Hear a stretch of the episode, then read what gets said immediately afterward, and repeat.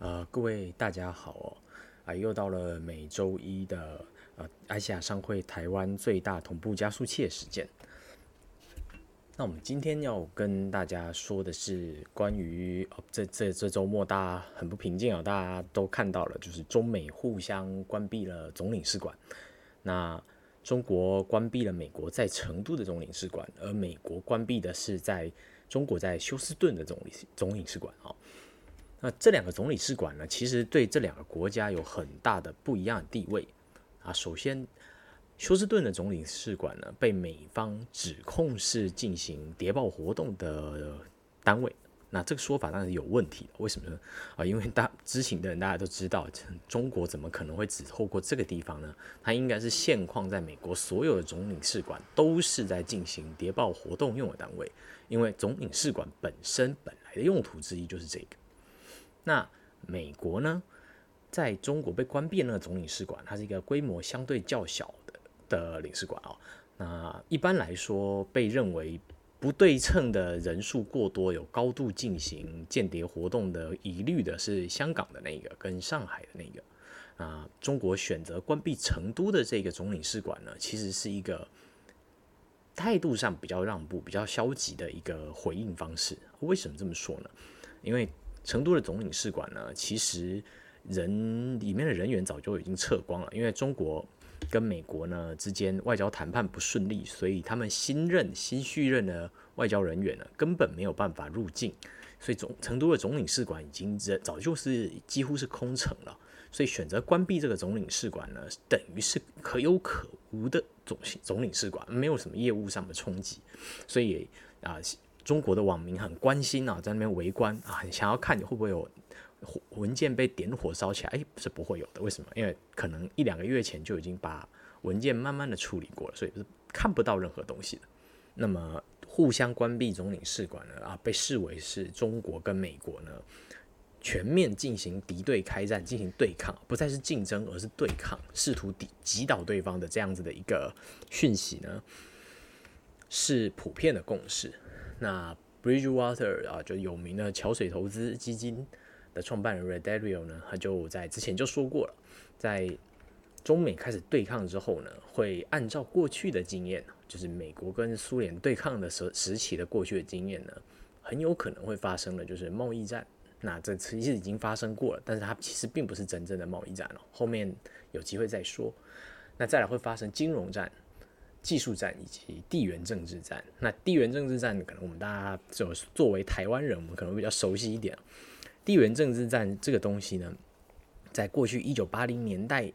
为止，曾经是非常热门的东西，因为它就是为了冷战、冷战而存在的东西。但是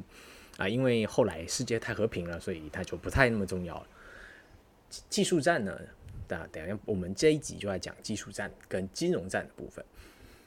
今年在五月的时候呢，美国的参议院通过了一个非常重要的法律哦。这重这重要的法律其实才是一个真正的宣战布告。那这法律是什么？这个叫做哦外国企业说明责任法 （Holding Foreign Companies Accountable Act）。啊，它单方面呢强制废止了中国证监会啊，也就是中国的财政部相关的单位呢与美国的上市公司会计监督委员会。P A P C A O B 啊，这一个美国的单位，美国的监管单位。那他们曾经在二零一三年呢签了一个备忘录。那这个备忘录呢是说约定双方呢，中国的企业到美国的证券市场上市之后呢，如果哦，如果他没有办法接受美国的会计师，美国这边的监管单位派驻的会计师去查账的话，哎，没有关系，只要。中国那边的会计签账的签账会计师呢，相关的部门能够提出对应的检查结果啊，这样就可以。所以中国的企业在美国上市呢，是不需要直接受到美国的啊监管单位进行查核的，这样子的一个双方互相 share 责任、互相承担责任的一个做法。那透过这个做法呢，才能够回避掉中国政府一贯拒绝外国的监管单位对其内政干政的一个做法哦。你要知道，在美国上市，你的股票会被美国的投资人投资，会被美国的退休基金投资。美国的投资人当然会希望循他们的国内法啊去监控、去克克责、去对啊，你如果做假账，要按照美国的责任去克取啊，不是中国的责任。那也就因为这样啊，中国的企业呢，在美国上市企业的做假假账的疑虑一直都是很高的。那为什么会这样？我们待待会说。那以最近啊才终于爆炸的瑞幸瑞幸咖啡来说，瑞幸咖啡它就是最标准的做假账而已。那就是它灌水，它对它的营收做灌水，那假装它是一个营运非常顺利的公司，但其实完全不是。那它这个做假账的行为也是到被。呃，Mudwater 啊，一个叫混水的公司啊，去透过非常高明的资料收集的方式去揭发它，它才爆炸。在这爆炸之前呢，中国的监管单位是完全哦没有掌控他们的做假账的状况。那为什么说啊这个这个这个参议院通过这个法案是一个宣战布告呢？因为美国跟中国过去几年呢，我们可以说从二零一零年左右，曾经一度啊。想要携手共进，推展推进这个世界的前进跟进步，但是呢，在这个领域，也就是我们所谓金融监管的领域呢，有了巨大的挫折，因为中国政府呢是完全不愿意强化他们金融监管以及相关的司法监管体系的。那诶，这个理由就很奇怪了。照照理来说啊，公司做假账，公司做假账这个是国内很严重的事情，中国多少投资人受害？中国因为金融监管体系的不健全啊，每年受害的民众，一般投资大众是无以万计啊，绝对不是我们这种啊有完整金融金金金融监管体系的国家的民众可以想象的。在中国，投资金融商品基本上跟赌博是差不多的，而且你赌的是人品啊，你赌的是投资的对方，你投资的对象的人品，没有任何科科学可以评量的意义，因为所有的数字都是假的。不是我们说的这种，就是透过啊可允许的会计做账的范围的作假，他们是直接数字就随便他们填的那种作假。那在这种情况之下，照理来说啊，如果你是一个先进世界的国家，你当然会觉得，哎，中国政府为了让他们金融市场的健全，你肯定会想要努力吧？哎，我们美国这边整套让你抄嘛，你就抄啊，抄嘛，抄看看。中国是没有任何抄的兴趣的。中国从二零一三年到现在，他们金融相关的法规是几乎没有在前进的。那与呃衍生金融商品的这个领域来说，中国的政府的做法只有想办法去禁止金融机构买太过复杂、他们看不懂的衍生性金融商品。那这个情况呢，就跟我们过去的金融监管单位的做法是非常类似的。就禁止哎，比如人寿公司，你股票不能买比例超过多少？但是股票其实从来都不是保险公司最大的铺险，保险公司可以透过购买条款非常复杂的啊联动债来规避掉这个规定，那实际上承担的风险是远高过那个名义上禁止的商品的。那么你就会很怀疑啊，就是中国政府到底为什么哎，怎么这么嘴嘴硬呢？就中国的政府配合可以对自己好啊，照着抄美国这一套，对大家都好，对你也好，为什么你不做呢？那呃，当然根本上的原因没有人会知道，你问我我也不清楚啊，我只能告诉你，就是以中国的状状况来说，最最最大的问题是他们整个专业官僚的体系呢是没有任何查核的能力的。那为什么这么说？因为中国在整个经济体的膨胀呢，是在过去二十年，大概二十一世纪初啊，朱镕基想办法解决了大家对 WTO 的他们加入 WTO 的疑虑之后，以一个非常可怕的成长速度成长上来的。但是它整个专业官僚体系的技术能力也好，人数也好，规模也好，以及相关的监管监管体系呢，建构的速度也好，是完全追不上他们的。经济体的成长速度所以呢，我们才会说啊，就中国政府对任何新兴产业的啊控管的能力都是，哎，首先我们就先放着它整个产业啊，我们叫他们叫野蛮生长，就像杂草一样狂长。那这个野蛮生长的过程呢，杂草这些树木杂草呢会互相抢资源、抢营养，那最后最终他们会互相弱肉强食，整并到剩下少数的个体的时候。中国政府再去控管这个个体就好，因为大型的集团，你可以很轻易的找到它的 headquarter 是谁。那这个大型的集团在成长的过程中，它为了控管它的营运，它也必然会自己发展出一套控制自己的内部的企业资源也好，内部控制内部的相关的营运状况的系统也好。等你成长够大之后，它直接控住你的头，控制住这个企业的头，就可以控制出这个产业。那这也是中国政府在过去这二十年呢，对所有产业的控制方式。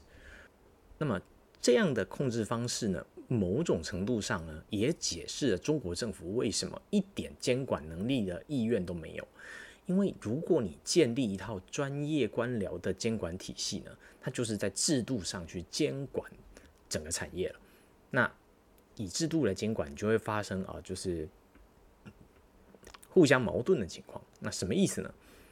如果今天一个企业呢，它涉嫌啊大规模的做假账，但是呢，如果你为了政国家政策的目的呢，你是需要这个企业去配合你，比如你是要做啊资讯情报的监控，那还是说你要利用这个大型企业呢，是对国外做相关的产权的谈判，你都会希望这个公司呢，诶，给你一些好优惠，就是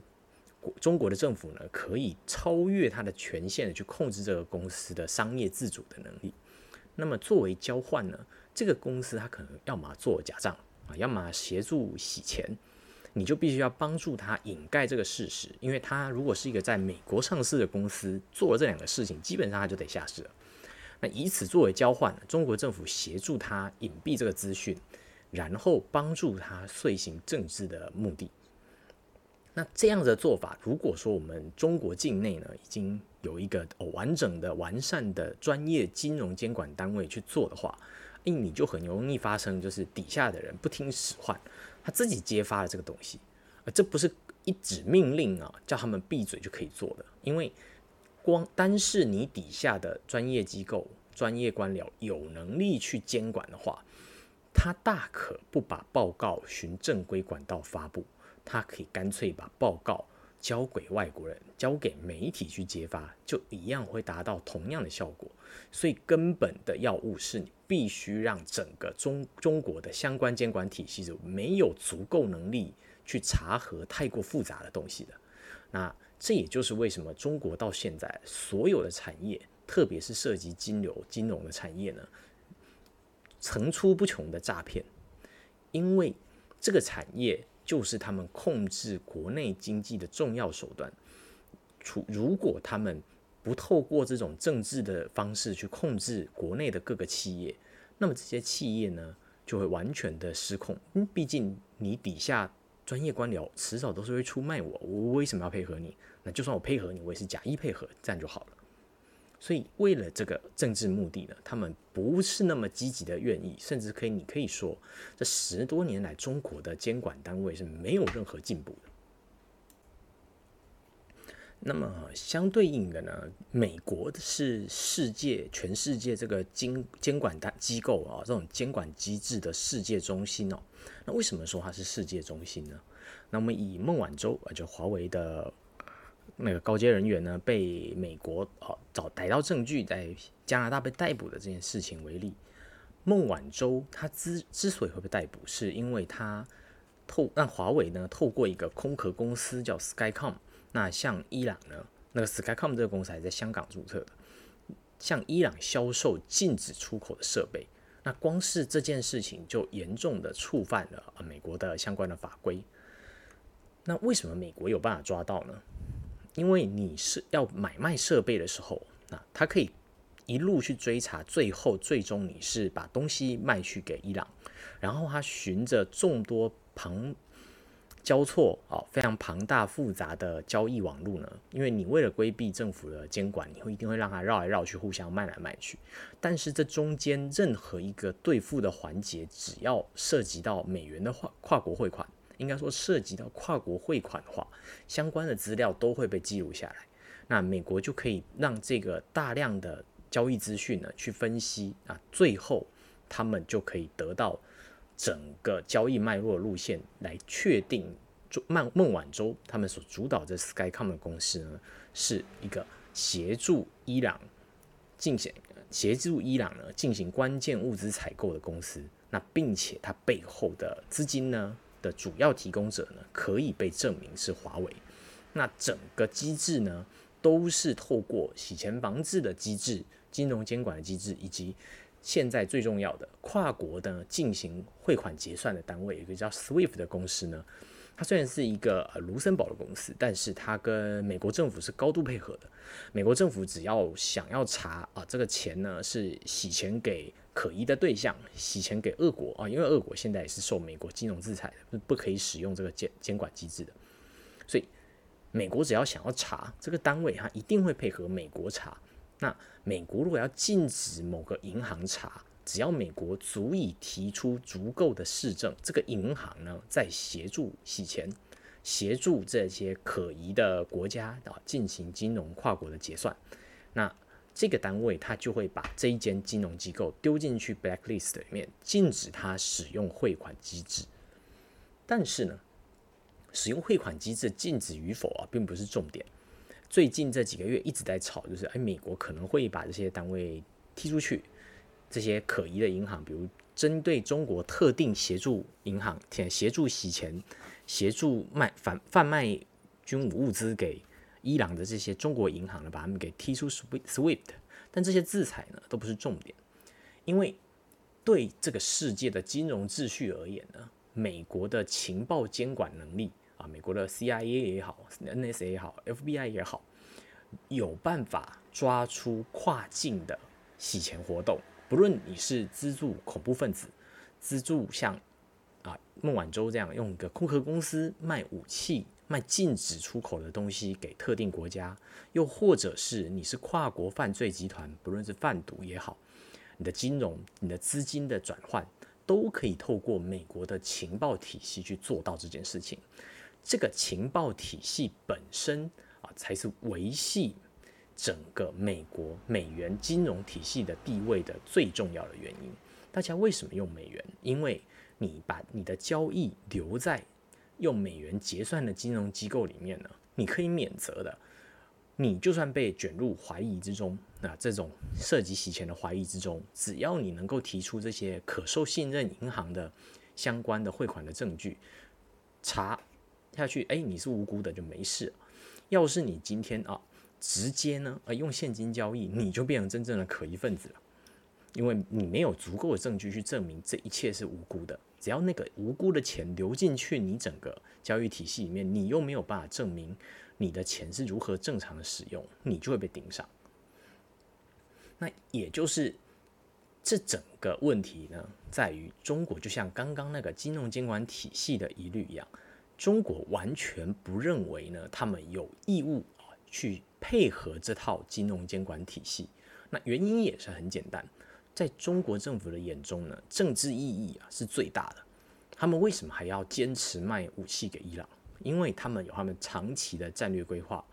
伊朗对他们而言是非常重要的盟邦哦。他们宁可用这种方式去回避中美国的要求的苛责。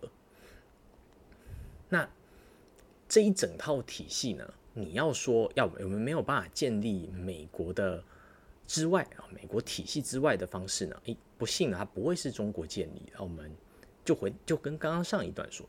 中国的政府、中国的专业官僚呢，其实根本经过二十年的哦废弛职务啊，他们根本没有能力，也没有意愿去建立这套体系。所以，就算有一天呢，我们假设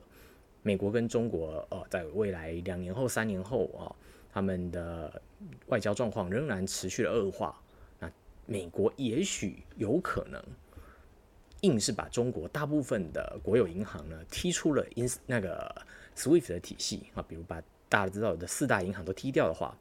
中国的企业在国外就没有大型的结算银行可以用，所以中国的对外贸易就被迫必须用别的机制。那这个时候呢，世界上其实现在已经有两个现存的体系是可以。代替使用的，那第一个是一个叫 SPFS 哦，它不是统计软体那个 SPFS，它叫 System of Transfer of Financial Message。那这是一个俄国人在使使用的系统。那俄国、中国跟欧欧盟某个国家以及印度、巴基斯坦，他们使用这个系统互相结算彼此之间的交易。那你可以从这个参参与的成员国就可以知道啊，反正大家境内都充满了犯罪组织嘛，就是洗钱我们也不在意了，就随便。啊所以透过这个结算系统的交易，里面一定会大量的存在洗钱跟犯罪行为的交易。那反正这几个国家只针对他们想抓的人抓，那剩下的随便。那另一个替代的机制呢，叫 Instrument in Support of Trade Exchange，它叫 Instax。那这 Instax 在今年呢第一次正式成立使用。那它第一次正式成立使用呢，就是德国政府把医疗物资卖去给了伊朗。那因为伊朗呢是被整个国家所有的银行都被列入了 SWIFT 的黑名单里面，所以伊朗是没有办法进行对外结算。那德国透过这个 Instex 的结算体系呢，去让伊朗可以跟德国的贸易商交易物资，并且钱双方提得到。那这个 instance 的机制呢，其实已经炒了两年多了啊，为本来就是为了跟伊朗做生意而去生出来的。那它的机制就是在试图重建美元利用。美国利用 SWIFT 呢进行的全国防治洗全世界的防治洗钱以及金融监管的这个体系，那必须要有配套的法律克责的体制，以及如果你不用 SWIFT，你要怎么记录双方呢？要汇多少钱？这金额怎么验证？那怎么样呢？完全的绕过实体的金额往来啊，因为你如果跟伊朗有实质的金融交易的话，美国还是会循联合国的决议想办法去可追究这间企业的责任。所以 Instex 它用了一套呃很很特别的系统去规避这责任。我们双方没有汇钱给对方啊，就是我我欠你多少钱，你欠我多少钱啊，我们就都集啊，在台语叫都集，我们用都集的，只每次只记差额留下来。那下一期呢，差额如果真跟这一期的差额正负相反，那它就会互抵了。所以只要这个长期稳定下去，这个差额呢能够趋近于一个稳定并且不会扩大的数字的话，基本上就不需要真的汇钱。那这样的机制，那你可以发现，这两年内呢，欧盟就主要国家就立刻建了这个机制起来。基本上就算中国被踢出了 SWIFT，欧盟这边可以立刻啊把。中国纳入这个体系里面，所以理论上来说啊，如果有一天美国对中国行施行这么严厉的制裁，把它踢主要的大型结算银行呢都踢出了 SWIFT 的话，美中国一定会毫不考虑的想办法去加入 Instex。那 Instex 这个由德法英共同建制起来，并且目前呢德国已经一意孤行的去使用的机制呢，也是为了这一天去准备的。你们可以发现，就是当中美的冲突一加剧的时候，哎，欧洲立刻就把它端出来开始试用。但试用啊这件事情，并不代表中国会啊愿意完全的配合这个体系。回到刚刚说的，整个美元体系的健全、受人受人信赖的最大的原因是它遏制金融犯罪。美国呢能够营运。庞大的金融单位、金融监管的单位的根本原因，是因为他们的情报体系是世界最强的，啊可以严密的监控所有人的经济活动。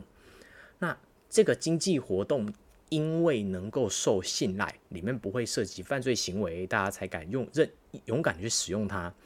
才造就了华尔街的体系。华尔街的体系为什么能主导这些跨国的金融的规格跟标准？能够涉及这么多金融交易的啊主导呢？最大的原因就是因为美国的政府让他们不会轻易的去犯罪，那大家信任他，才把让才让整个交易的留在这个体系里面。那问题是欧洲有这样的单位吗？没有啊。我们可以直接说啊，欧洲的情报能力呢，整个欧洲的情报能力打击跨国金融犯罪的能力呢，就跟欧洲的现在的军事能力是相同的，就是没有啊。自己呢，关起门来，哎，把战车开起来绕一绕呢，哎，行。真的要出去打大型的金融犯罪集团，哎，做不到。你要欧洲去查中国的企业呢，把军武卖给他们的敌人啊，透过洗钱的方式卖给他们的敌人呢，他们是查不到的。所以中国就算哦加入这个体系呢，也只是会利用这个 Instax 的体系洗钱而已。他是绝对不会去配合，因为你没有能力监管，他又何须配合呢？但是呢，就算不配合啊，欧洲也有部分的单位啊，部分的国家呢是很积极的想要去拉拢中国的。那这个国家就是德国。那经德国的商业银行有调查过，他们的大宗客户呢，有已经有三成本来就已经在使用人民币直接做跨境的交易啊，直接找中国的银行。那为了能够让中国呢去加入这个体系呢，中国现有他们的人民币国际化的情况也要必须更积极一点、更活跃一点。那否则他们也没有办法继续去扩大这个直接使用人民币的扩跨境交易。这个地方呢，就引起了美国现在啊传统建制派，建制派就是维系体系的人，跟反对依循过去方法的这些啊超级激进改革派的意见冲突。如果我们今天美国政府呢突然紧很急迫的宣布了禁止中国几个主要大型银行使用 SWIFT 的系统，我们可以预见啊，这世界只会迈向就是 burning。为什么？中国这些银行会选择去加入使用啊，不论是使用 SPFS 也好啊，使用刚刚提到的 Instex 也好，他们会把整个啊涉及中国的跨境交易呢带入一个欠缺金融监管的体系里面，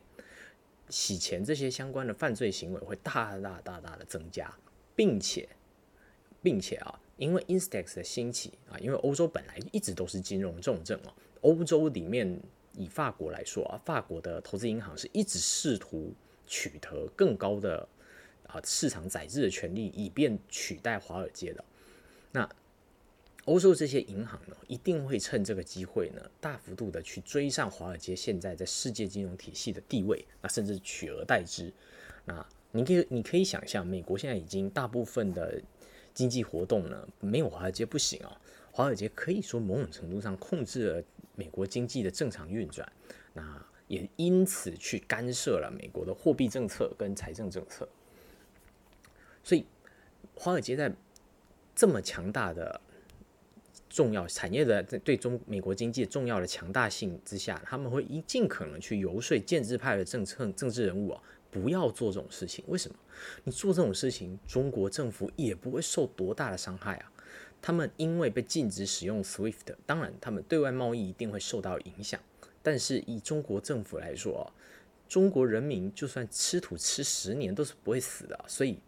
你怎么可能跟他比这个呢？你只能尽可能的想办法。我们在想别的变办法嘛，把中国啊纳入这个监管体系里面。不论你用什么方法啊，要一点一点来，不能太急迫。可是哎，这里面也有一对一派人是反对的。那为什么呢？那这一派人其实我们可以这么说，他就是相对应，就是现在当政的川普的这一派人。川普这派人的想法是，如果说我们继续允许中国在这个体系内，你就是让中国呢政府呢能够利用这个体系呢，诶，选自助餐。自助餐呢什么意思？他今天就算是啊赚钱，透过这个体系正常的赚钱，OK，我们默许他继续赚钱。他想洗钱的时候他就洗。那甚至像今天现在这情况，华为在德国基本上已经半允许了。华国是华为是在德国呢，是唯一一个目前没有被比较具体的排斥的。那德国未来有一天，也许也会因为这个原因，那不得不在华为被正式宣布制裁之后呢，还继续跟华为做跨境交易。那他大可去使用 Instex 的机制，他大可使用别的机制把钱汇过去就好了。所以我们可以知道，中国它未来一定会自助餐式的使用这个体制。那它这样子持续的下去，其实我们根本规范不了它。它大可一继续绕啊，反正美国的视视线所及的地方，它尽量的遵守就好。你的视线之外的地方，我用别的方法我都能结算。我直接跟俄罗斯结算就行了吧？为什么呢？德国每年跟俄罗斯采购大量天然气，他们贸易的输出输入是不对等的。透过俄罗斯那个地方呢，把资金啊间接的透过这些辗转的交易呢绕进去德国境内就好了。所以中国基本上是完全已经在未来不需要去担心中国会不会受到美国的这些政策围堵。他们在这些金融相关交易的技术上已经完全找到了突破点。那因此呢，啊，我们可以说啊，特别支持川普的这些人呢，会攻击这些建制派呢，啊，你要知道，在建制派并不包，并不只是民主党，不只是民主党现在总统参选人拜登这些人了，它包含了一部分共和党的建制派，他们认为呢，川普是一个巨大的不确定性，原因就是目前现况我们看到的所有的证据都显示，你现在造进的啊，造进的去对抗中国，给中国剧烈的惩罚，因为以美国总统的权限是足以真的去做到让中国不能。大主要银行，中国的主要银行不能使使用 SWIFT 这样强烈的惩罚的啊！中国自己的政府呢，也已经在检讨这件事情，所以他们视川普为一个不确定性的风险。因为你这么做呢，除了让双方都受到伤害，因为 SWIFT 被踢出 SWIFT 的话，美国的体经济体系也会因为中国的贸易萎缩而受伤哦。那这最最主要的原因，当然是因为美国的。商业行为呢，大量的依赖从中国进口廉价的物资，不论是电子设备也好，机械设备也好，所以这些建制派人物呢，视川普是一个巨大的风险。可是对川普这一派的人而言呢，如果啊都不赶快开始这个宣战的行为，比如现在，因为川普是驱逐中国银行的这个风险越来越高，所以中国政府其实正在选外交体系。啊，更加热切的去谈怎么样寻找替代方案，也就因此呢，中美双方呢才有机会啊，在未来的两三年内呢，金融结算贸易行为啊渐渐的脱钩，